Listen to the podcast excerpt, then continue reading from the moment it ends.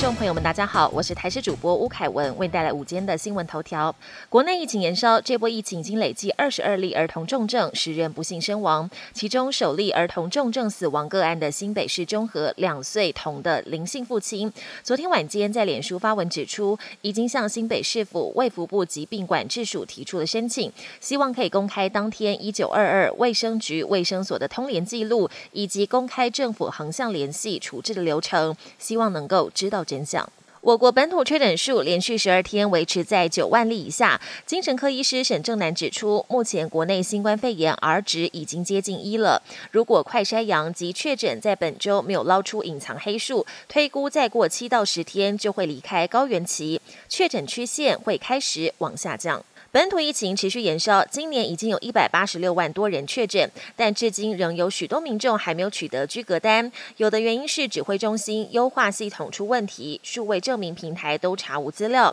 现在有最新的补救方式，健康证明系统新增了补发的功能，今天正式上线。这次开放的确诊者隔离通知书补发对象，需符合今年五月一号到五月二十六号确诊，但仍未取得电子隔离通知书，以及五月二十。七号起确诊，未在三天内取得电子隔离通知书等两条件，才可提出申请。国际焦点。乌克兰总统泽伦斯基开战后首度离开基辅地区，二十九号来到东北部的卡尔可夫慰劳前线官兵并视察战损。但就在泽伦斯基到访后几个小时，当地传出数起爆炸声。俄军近来对乌东发动猛烈攻势，据称已占领卢甘斯克州百分之九十五的领土，以及顿内茨克州超过一半的领土。美国德州尤尔瓦迪镇小学日前发生枪击案，造成二十一名师生死亡。总统拜登跟第一夫人吉尔周日亲自前往当地慰问家属，两人先是来到小学外献花致意，还伸手抚摸罹难学童照片，